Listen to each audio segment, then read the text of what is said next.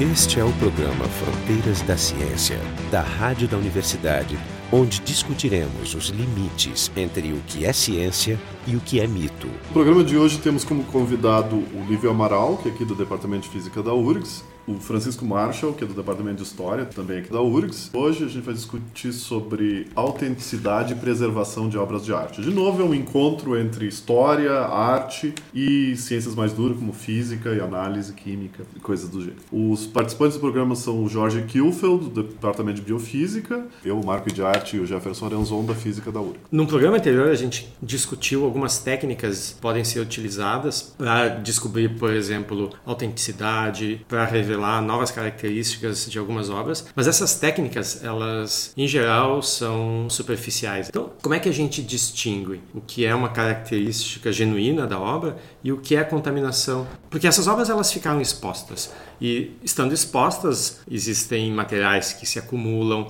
por exemplo, quadros que eram iluminados por velas, eles acabaram com uma camada expressiva de fuligem, né, que inclusive obscurecia as cores. Então, assim, como que a gente, com essas técnicas, separa as características reais dos objetos dessas contaminações? Mas olha aqui, ó, tem na Espanha coroas dos imperadores cujo ouro que está nessas coroas eram atribuídos a resultado, butim de guerra das cruzadas, dos mouros. Tinha ouro e esse ouro foi usado, refundido para fazer coroa do rei de Espanha. Altamente simbólico. E altamente errado. Tá? Esse ouro, inquestionavelmente, saiu da América do Sul. Como é que se sabe isso? É o seguinte, minas de ouro não tem é, uma em cada esquina no mundo, são alguns lugares no mundo que tem. E cada uma delas tem o seu fingerprint. E esse fingerprint é o que fez estabelecer de modo unívoco este ouro que está nessa coroa veio daquela mina.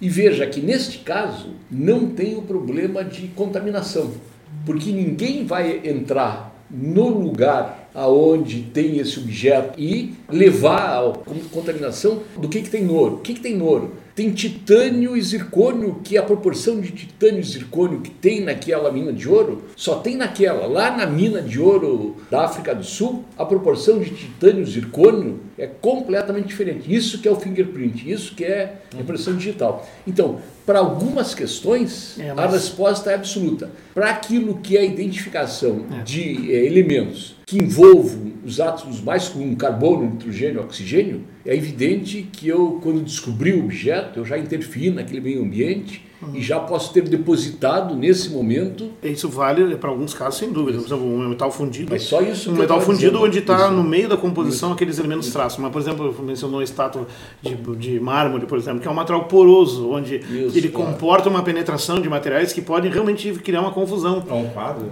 Exatamente. Ou um quadro, que é um material, digamos, mais eh, Exatamente. percolante. Então, é uma técnica, todas essas, elas conseguem responder algumas questões, evidentemente. O caso clássico de contaminação é o nosso dar de tudo. Isso. Porque ele tem um linho é inequivocamente do século XIII, cuja procedência é totalmente conhecida e documentada, vem de uma abadia, você sabe quando ele foi criado, pintado, exposto no século XIII lá, norte do Loire, né? tem contaminação de pólens da Galileia. Então os crentes se agarram nisso para ver, evidentemente, uma história sagrada naquele eh, fetiche de sacralidade, né? porque a pintura, a técnica ele feito também é uma técnica histórica conhecida. Não, é interessante mas ele tem um caso de contaminação. Isso é um caso muito interessante, porque volta e meia aparece uma notícia de novo dizendo assim, ah, cientista fulano de tal comprova que não tem jeito de ser tal tal coisa. Então é sempre assim, a afirmação do negativo. Não tem outro modo de pintar isso. Não se conhece um jeito que Wishful se... thinking. É, é que se conhece o método e o linho, que é o suporte tudo, é inequivocamente do século XIII. Mas, mas os mantos, está pacificado. Tem dois ou três mantos, né? Tem o Turim. Não, não, tem, não, tem, o, tem o Santos d'Água oficial, que foi, foi testado por três laboratórios independentes, com datação por carbono, e deu uma diferença de 20 anos, todos ali no século XIII. Agora, né, tem muitos desses estudos que são sobre período clássico, daí estou falando mais especificamente de pintura, 1300, 1600, no auge do, do classicismo, em que a tinta usada pelos pintores, sobretudo os italianos, ao longo desses dois ou três séculos foi sendo mudada, não só pelas experimentações que eles faziam para produzir os efeitos que eles queriam, que o artista queria produzir, Então ele tinha que fazer determinados ensaios de mistura de tinta e procedências de tinta para poder fazer aquela obra. Só que não ficou documentado qual era essa mistura que foi feita. Como é que se coloca a questão? Ah, mas eu não poderia hoje pegar pigmentos e fazer uma mistura e acertar exatamente aquilo que eles fizeram? Poderia, mas só por acaso. Né? Eu teria que fazer tantas vezes, tantas um misturas bom, né? diferentes né? né, para fazer. Então a probabilidade de eu reproduzir aquilo hoje seria muito aleatória. Bom, então como é que se faz essa identificação? Se faz exatamente por comparação, ou seja, eu tenho essa obra de Pirúdio, que não tem questão que essa é uma obra de Pirúdio, 1450, né, tal. Então eu analiso os componentes dessa tinta, a quantidade dos pigmentos que tem nessa tinta que está lá nesse outro quadro, a proporção relativa, etc., da tinta, do material que está dentro das tintas, e pego esse outro quadro que foi descoberto na igreja tal, em 1800, não sei o que, 1900, e que também é atribuído ao Pirúdio, e digo, opa, se isso daqui é Pirúdio, isso daqui também é, ou não é. Pelo é, menos da mesma escola. É, pelo menos da mesma escola, da mesma época, da mesma escola. Enfim.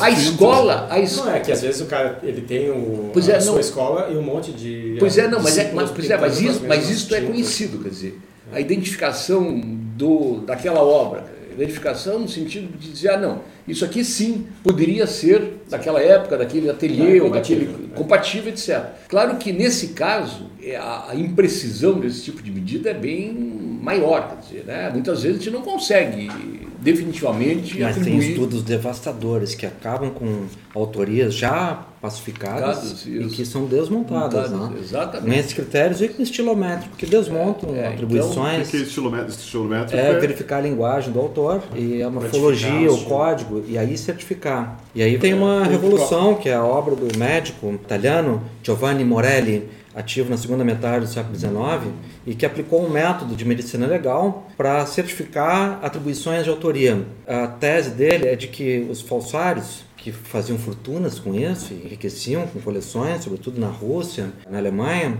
eles podiam reproduzir todos os detalhes com a máxima perfeição, mas em ato falho declaravam a sua idiosincrasia ao representar pequenos detalhes morfológicos como lobo de orelha, unhas, pequenos detalhes anatômicos, que onde a tendência do autor era reproduzir a própria morfologia Porque dele. ele considerava desimportante na obra. É, é, fácil ao assunto, a estrutura de cores, a composição, a luz, elementos espetaculares que já encantavam no primeiro olhar que garantiam que aquilo era um Botticelli. Então aí o, esses pintores o, que trabalham com escola, tinha um monte de alunos o, e Giovanni Morelli publicou em primeiro lugar com um pseudônimo e uh, fez, forjou o nome de um médico alemão, o, o Lermoliev, Ivan Lermoliev, que é um anagrama do nome dele, publicou num jornal periódico alemão durante muito tempo, foi lido pelo Freud e pelo Conan Doyle, que então tiraram dali uma espécie de método indiciário, verificar os detalhes, a impressão digital, a marca de autenticidade. E esse método evoluiu e na geração do Giovanni Morelli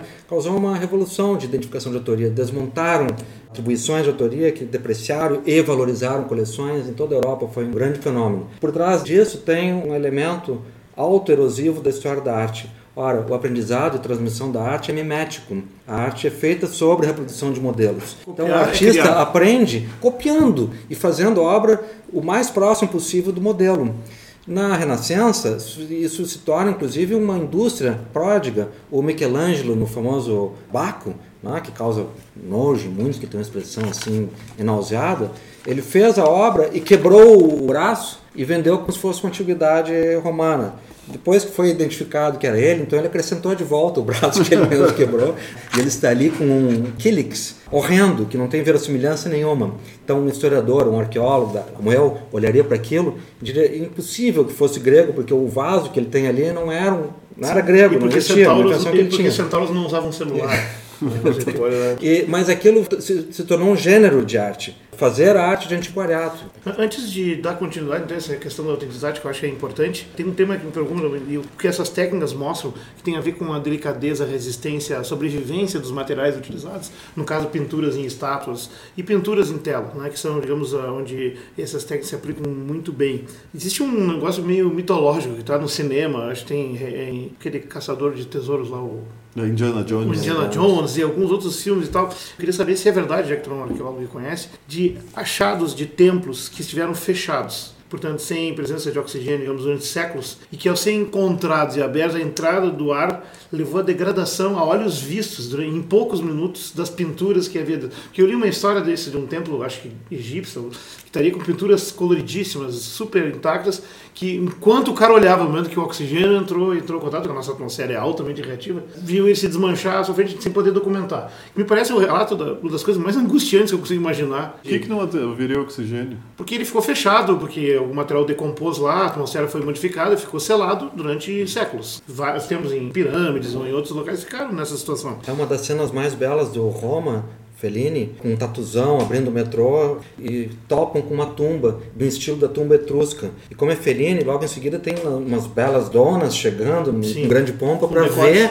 os afrescos que ali estão e que rapidamente começam com essa erosão, uma coisa fabulosa, fantástica. Eles vêm e desaparecem na retina do primeiro olhar. E o Fellini ali está fazendo um comentário poético e fantasioso do que ocorreu com as tumbas de Tarquínia, tumbas etruscas localizadas ali uns 70, 80 quilômetros. Havia tumbas que estavam seladas durante 1500 anos aproximadamente e que a abertura súbita iniciou um processo de erosão não tão rápido quanto no cinema, na, na filmagem do Fellini. Ah, então seria um processo de semanas ou meses, vamos dizer. Talvez, é, talvez seguramente. Aí é um efeito artístico que tá, cria uma falsa imagem. Então, não tem nenhum caso físico, né? conhecido né? onde realmente foi tão rápido na real. Não, mas a degradação ela é um problema da recuperação arqueológica, porque nós retiramos de uma condição estável, basicamente. Sobretudo quando a gente tira algo do meio submerso para o meio aéreo, isso é um mega problema lá no uh, Lago Tiberíades. Então retiraram o barco e logo viram que a erosão estava impregnando aquelas madeiras ali, então havia uma degradação rapidíssima daquele artefato. Não é?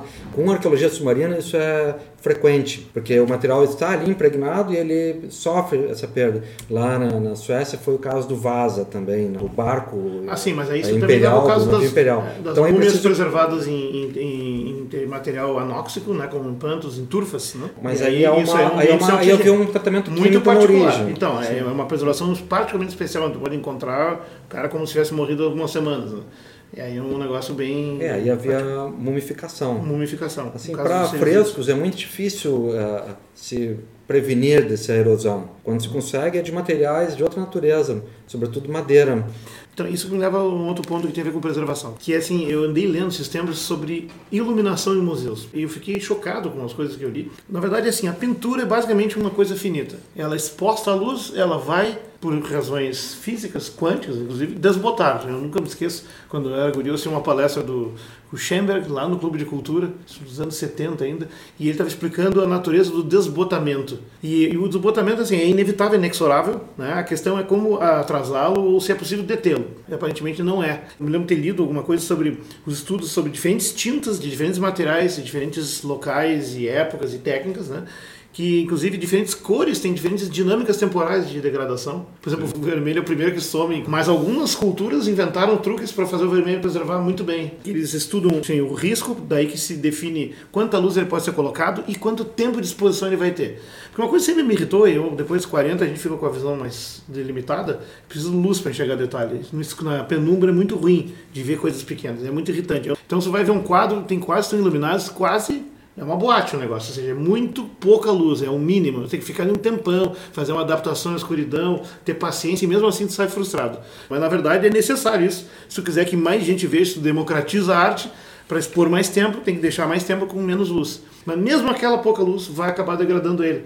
Tem estimativas que alguns quadros exemplo, poderão ser expostos por não mais que uns dois séculos, a partir do qual vai começar a apagar tudo. O que me preocupa, uma civilização que poderia aspirar a uma grande durabilidade tem esse desafio técnico. Como é que tu que, faz para preservar isso mas se, se, se todos dia, os quadros poderiam estar desintegrados? Mas né? hoje em dia, com essas super fotografias, com uma quantidade infinita de detalhe, tu pode até reproduzir. Hoje em dia, a gente tem na internet, inclusive. Não, isso é verdade. Pode, pode olhar fotografias é. que foram digitalizadas com uma... Google Art Project tem isso. Isso, exatamente. Comentário, tu chegou exatamente onde eu queria chegar. hiper resolução. Que tu vê melhor do que se tu vê ao vivo. Não, mas, pode, mas tem coisas algum... que a retina nunca verá. É, bom, mas tem mas... Alguns, alguns quadros que eles são tridimensionais, porque tu tem a, a espessura da tinta. É, como os do Van Gogh, são é. três. Então isso, bom, isso uma foto não pega. Mas, mas, mas vai ter um Google Maps de foto. Mas o que o Marco colocou traz exatamente o que eu queria fazer. Isso leva o tema da autenticidade. Assim, no futuro remoto, a arte vai ser a cópia apenas, que é a única que vai poder ter durabilidade. Ah, a versão digitalizada. Claro, porque o original tem um limite físico de exposição, ele vai passar veja, até guardado em cofres. É um limite generoso, porque ainda há pouco o Livre falou dessa. Não, século sim, eu não técnicas. vou ver isso acabar, mas eu sei, daqui a. Se for uma civilização que durar como Roma, 700 anos, vamos dizer assim. No início do 400, em torno de 1415 por aí, se inicia o uso da tinta a óleo, que é uma revolução. Até então a têmpera, muito pelo durável. volume de água, ela tem uma evaporação, uma degradação muito acelerada. Ah, tu passa a pintura do que nós temos antes disso, o que temos sobrando trabalhando em cáustica ou com o uso de outros materiais, de incrustações, mas a partir ali de Van Eyck, por exemplo, né, que o pintor que leva o óleo a esse grau de perfeição, faz detalhes, né, pincéis finíssimos.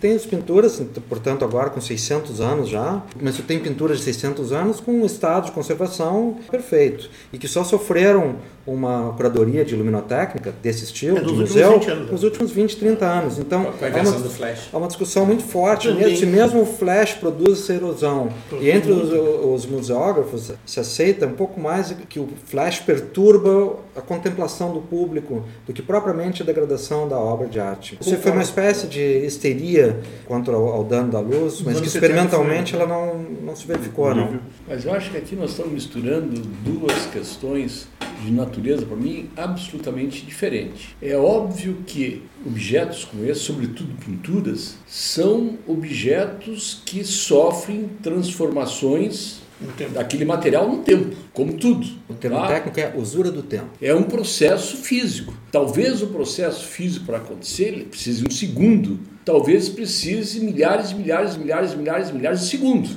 A termodinâmica pode mostrar que, naturalmente, tudo isso são processos que podem acontecer e modificar. Bom, não tem como lutar contra a segunda lei da termodinâmica. Não eles, tem. Eles vão isso. Isso que eu queria dizer. A lei diabólica, a segunda lei da termodinâmica, não dá para revogar. Então, que esses processos existem, existem. Tá? Não precisamos ir tão mais para trás. Nós tivemos agora, 10 dias atrás, a reinauguração na ONU dos maravilhosos painéis do Portinari, que em 50 anos degradaram. Foram perdendo tonalidades, cores e, portanto, um pouco do material por efeito mecânico, um pouco por evaporação, por iluminação, né, né, né por umidade. E olha, não precisou 3 mil anos e foi refeito agora. Então, isso é uma questão. Até onde eu posso minimizar por processos que eu vou fazer de interferência para que essa segunda lei da termodinâmica, quer essa coisa que naturalmente, esses fenômenos que naturalmente vão acontecer, aconteçam ainda mais lentamente. Uma outra questão é até que ponto a minha geração tem o direito ou não de pegar um objeto, no caso um objeto de arte, e dizer em nome de que isso um dia também alguém vai querer ver, etc. Eu retiro completamente isso de circulação. Seja eu diretor do museu, ou seja eu o governo, ou seja eu o Estado, ou seja eu uma unidade. Até que ponto, em nome da preservar, né? da ideia da preservação, que é uma coisa simbólica, preservação pela preservação. É hipotética. É hipotética. Tu eu, não garante, pode ter um incêndio. Eu, pode sobreviver um acidente. Eu fiz um privilégio. Qual é o privilégio que eu fiz? Eu e a minha geração temos acesso. E não se trata de que eu posso fazer a fotografia, não. Nós estamos falando de uma outra tá, coisa, só que, só que, é a coisa do humano, entende? Eu, eu, não quero ver a fotografia, eu quero ver aquele objeto em si. É, mas eu não propus suprimir agora em nome das futuras. Eu propus diferente. Se a gente gente vai viver, digamos, a civilização vai durar mil anos e em 200 anos o quadro vai estar desbotado completamente, além da recuperação vai ter que ser restaurado a ponto que ele quase vai ser um outro quadro. Eu quero dizer que vai chegar um momento que essas obras vão deixar de ter o viço e o interesse, porque vão degradar a tal ponto, que a partir do qual nós vamos ter que usar apenas lança mão das cópias. E aí vem a questão da autenticidade, ou seja, o autêntico vai desaparecer num futuro não, remoto. Mas o que é o autêntico? Agora, agora... Ah, pois é, é uma questão filosófica. Não, mas eu, já que a gente está num problema mais filosófico... é que tem um monte de hipóteses no que o Jorge está falando. Eu sei. Uma é de que, nós vamos durar mil anos, eu sei. Tu não vai desenvolver uma técnica que Não, mas eu tenho até a técnica. Eu tenho até a técnica. Pode ser, pode ser. Me permita, me permita dar minha... Tem uma solução, até como não parece, tem uma solução que já foi encontrada pelos antigos. Por exemplo, o Davi original, que está em, em Florença, ele já foi substituído por uma cópia há séculos, que foi colocado porque estava danificando na exposição a praça chuva, pública. É, então, sofre com estatuária pública em toda a Europa, então, chuva é, ácida. Então, essa não, é um problema de agora. Tu vê, já se pensou nisso, aliás, tem três cópias do Davi, né?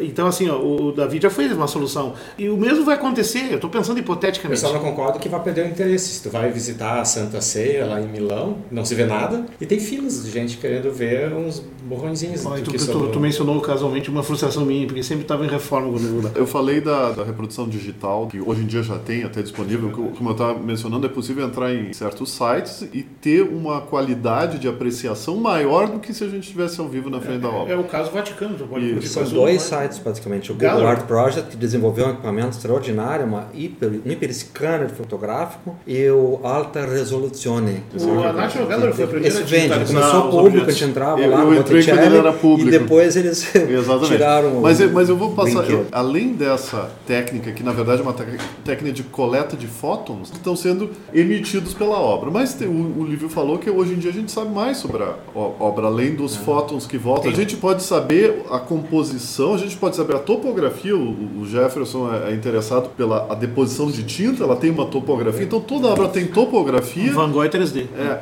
E toda a obra vai ter também o traço de os elementos onde eles estão ao longo da topografia. Quer dizer que se a gente continuar nessa linha, a gente vai ter informação sobre aquela obra que ultrapassam essa reflexão dos fótons.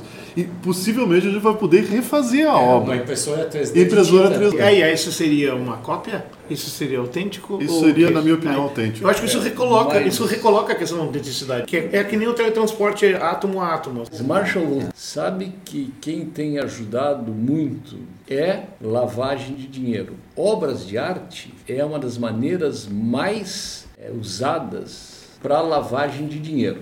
Porque tem um mercado, evidentemente, de obras de arte. E obras de arte é uma coisa que é muito difícil ter valor estabelecido. Todo mundo sabe que um quadro de Picasso, se autêntico, né, né poderia alcançar um preço de 60 milhões de euros, mas não vai alcançar 600 milhões de euros. Agora, entre 50, 40 ou 70 milhões, ninguém tem esse valor exato. Segunda coisa, claro que como isso é lavagem de dinheiro, isso tem que correr tudo por fora de qualquer coisa legal. Ninguém que suspeita que vai fazer um negócio para lavar dinheiro, vai comprar uma obra de arte, que esta obra de arte não é autêntica, vai ir na polícia. É, mas, não, então, mas é um mercado não, imenso. Não, indiretamente, é. esse mundo subterrâneo que está aí tem estimulado essas técnicas físico-químicas né, em serem desenvolvidas e serem usadas. Ah, mas quer dizer que dizer... tem microbin no submundo? Não posso dizer isso,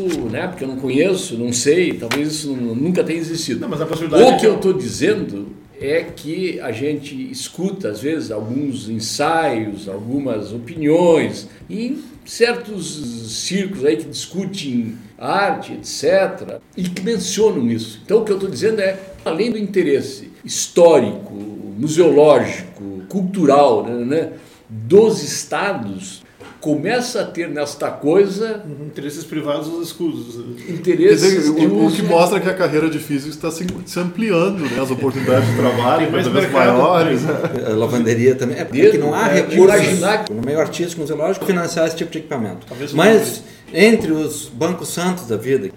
Ali, é. quando caiu o Banco Santos, ele tinha uma coleção fabulosa. Sim, então foram especialistas verem. Um terço era fraude. Então ele não quer mais comprar mal. Então, Mas essa pergunta eu acho que vai se colocar muito brevemente, porque justamente que, na minha opinião, foi absolutamente acertado o que fez o juiz da Lava Jato, nesse ponto que eu vou falar agora, nessas tantas operações aí, né, foram apreendidos quadros. E ele decidiu que enquanto todo esse processo avança, isso vira exposição lá no Museu Oscar Niemeyer em Curitiba. Desses quadros, ditos importantes, bastante valor, é, que foram apreendidos nisso, de fato são quadros autênticos ou não autênticos porque esses quadros começam a ser expostos temporariamente lá no museu. Porque esse corrupto não sabe comprar arte, né? ele compra como um novo rico.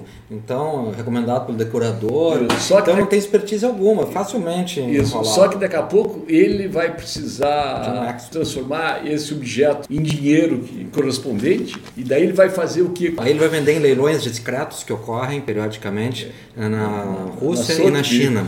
É. Por exemplo, o Vaticano, quando premido pelas indenizações milionárias por, por pedofilia, se sabe que ele que doa em leilões discretos obras importantes. Então existe um mercado negro. Quando o ISIS destrói um sítio arqueológico, o mercado negro já fica assim, porque está sabendo sim. que virão artefatos, eles estão atrás sim, disso. Eles não destroem, né? Não, sim, eles, eles, coletam. Eles atacam um símbolo moral que está no patrimônio, então ferem uma noção de memória, de identidade, de patrimônio, evidentemente, tem uma atitude iconoclástica, sim, vetorial, sim, é. mas também tem, como os mariners fizeram em Bagdá, na invasão, né, carregaram containers com artefatos mesopotâmicos. Então o mercado negro se liga nisso. É uma Me lembra uma memória meio, meio óbvia aqui desse filme que foi feito agora sobre ah, do exército americano que fez a recuperação de obras nazistas escondidas em minas por toda a Europa. Discute muito isso da, da autenticidade, é né? onde na verdade os nazistas tinham uma enormidade de obras falsificadas. Né? Tem também quadros mitológicos que desapareceram, queimados, tem. perdidos assim. Sabe se sabe que existia, tem fotos dos anos 20 que nunca mais foram vistos. Está apodrecido. Bom, e aí tem um outro clamor, que é o clamor das famílias judaicas, que foram as principais principais saqueados nisso, né? Uhum. E que lutam pela restituição, e é uma luta bilionária. E o caso Nefertiti, que foi descoberto em 1912, hoje está lá no Altes Museum, em Berlim, mas poucos creem que é original, porque o Hitler era apaixonado por ela e levou para o seu gabinete particular. E desde então o destino dela é obscuro. Não se sabe se o que voltou original ou uma réplica extraordinária daquele artefato. Atualmente, muitos certificam a imagem, não é? mas por muito tempo houve esse embrólio, os é, destinos de objetos na guerra. Certificação e autenticidade, eu lembro desse documentário do Orson Welles, que tinha uma, uma, uma, uma tentativa de imitar algo tão bem feita até que ponto não é arte também, né?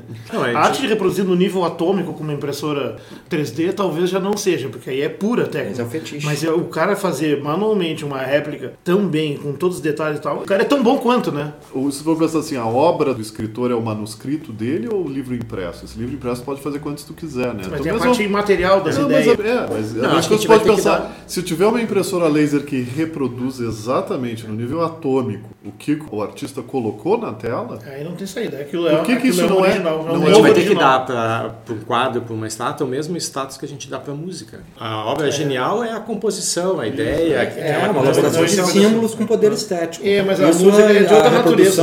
faz. Então, estava lá o, o Walter Benjamin, um pós-romântico, lastimando né, que a reprodutibilidade retiraria a aura o essencial da obra de arte é essa aura e ela é inerente ao artefato. Né? Então, claro, é um romantismo que. É um fetichismo. É, é um fetichismo, faz dar o fetiche, porque para a contemplação do símbolo é o livro que tu estás lendo, é a obra com discurso, é a obra estética. Eu estou mais satisfeito em olhar no computador. Pois é, mas ao, ao mesmo tempo tu vai no museu ver o Van Gogh, que é uma coisa 3D que é feita para ser tocada e tu não pode tocar. Não pode tocar. É uma frustração que é. também dá é, muito, né? Eu gostaria de chegar lá naqueles lírios e sentir aquilo, né? Não dá. Ou fotografar alguns museus que interditam, né? ou obras como a da Lígia Clark, por exemplo, que são natural, naturalmente são feitas para ser moduladas, você tem que te manter a um metro e meio de distância. Então que, o museu também tem esterilidade. coisa que ela teria gostado e proposto, né? Exato. Justamente essas dobraduras todas, como não feito para isso, né? feito, né? Para ao longo do, do momento e ela existe forma, né? enquanto né? é manuseada, não? É, esta é a arte interativa. Tem, tem, vários museus que têm uma sessão interativa até para pessoas cegas, né? Que Sim, precisam tocar. São, os cegos são mais privilegiados que nós nesse sentido. Bom, aí é uma linguagem né, do movimento surgido nos Estados Unidos chamado Art for the Blind que cria texturas. Quando uh, houve os 50 anos do Marx, eu fiz a curadoria do projeto e criei um, um setor específico para que cegos visualizassem tudo. O museu, a estrutura didática e as obras de arte. Então, tu traduz a estrutura espacial, as formas de desenho, que no caso era uma corporeidade modernista, um pouco esquemática. Então, tu podes usar a tridimensionalidade na máscara de papel machê, quadros em textura, tem um monte de, de coisas. Mas acho que aqui a gente está falando uh, de um outro elemento central, que é o fato de que a história da arte é uma falsificação da história da arte, se levarmos ao pé da letra essa noção da cópia. Não? É o conceito de mimese, ou aceitamos a visão platônica de que mimese é cópia da cópia e logo longe da realidade, é uma falsificação, a realidade está na fonte única que, que constitui, é né, que é um projeto, que é uma ideia também, ou a visão aristotélica de que a imitação é o processo cognitivo que dá sentido para aquela obra. Ah, então, aprendemos imitando, com aquele desinista poética. Né? E a história da arte fez isso a vida inteira, imitar, imitar, imitar, imitar, e muitas vezes a imitação é melhor que a cópia. Mas verdade, filosoficamente o debate está tá indo bem. Eu, na verdade, estou perturbadíssimo com, com essa nova percepção de autenticidade, mas, ao mesmo tempo, a história da arte recente dentro do sistema capitalista passa porque do conceito de propriedade. O conceito de propriedade exige a questão da autenticidade. Aí tem a autenticidade. E aí vem o debate todo de, da cópia de livros, da cópia de livros digitais, da cópia de música, que ainda não está equacionada, mas ela já arruma uma solução. A de música já foi equacionada e aceita pelo sistema. A de livros está prestes a, eu acredito. Que a propriedade exige a unicidade dela. E se você pode ter várias cópias iguais, Pode chegar um momento que tu pode, por uma impressora 3D, todo mundo tem um Van Gogh original na sua casa, hipoteticamente falando. Isso não seria ruim? Não seria mal. Esse foi o programa Fronteiras da Ciência. Hoje a gente tocou diversos temas relacionados com autenticidade e preservação de obras de arte ao longo da história. E os convidados foram o professor Olívio Amaral, aqui do Departamento de Física, o Francisco Marshall, do Departamento de História, e o pessoal do programa, o Jorge Kielfeld, da Biofísica, eu, Marco de Arte e o Jefferson Anenzon, da Física da URGS. O programa Fronteiras da Ciência é um projeto do Instituto de Física da URGS. Direção técnica de Francisco Guazelli.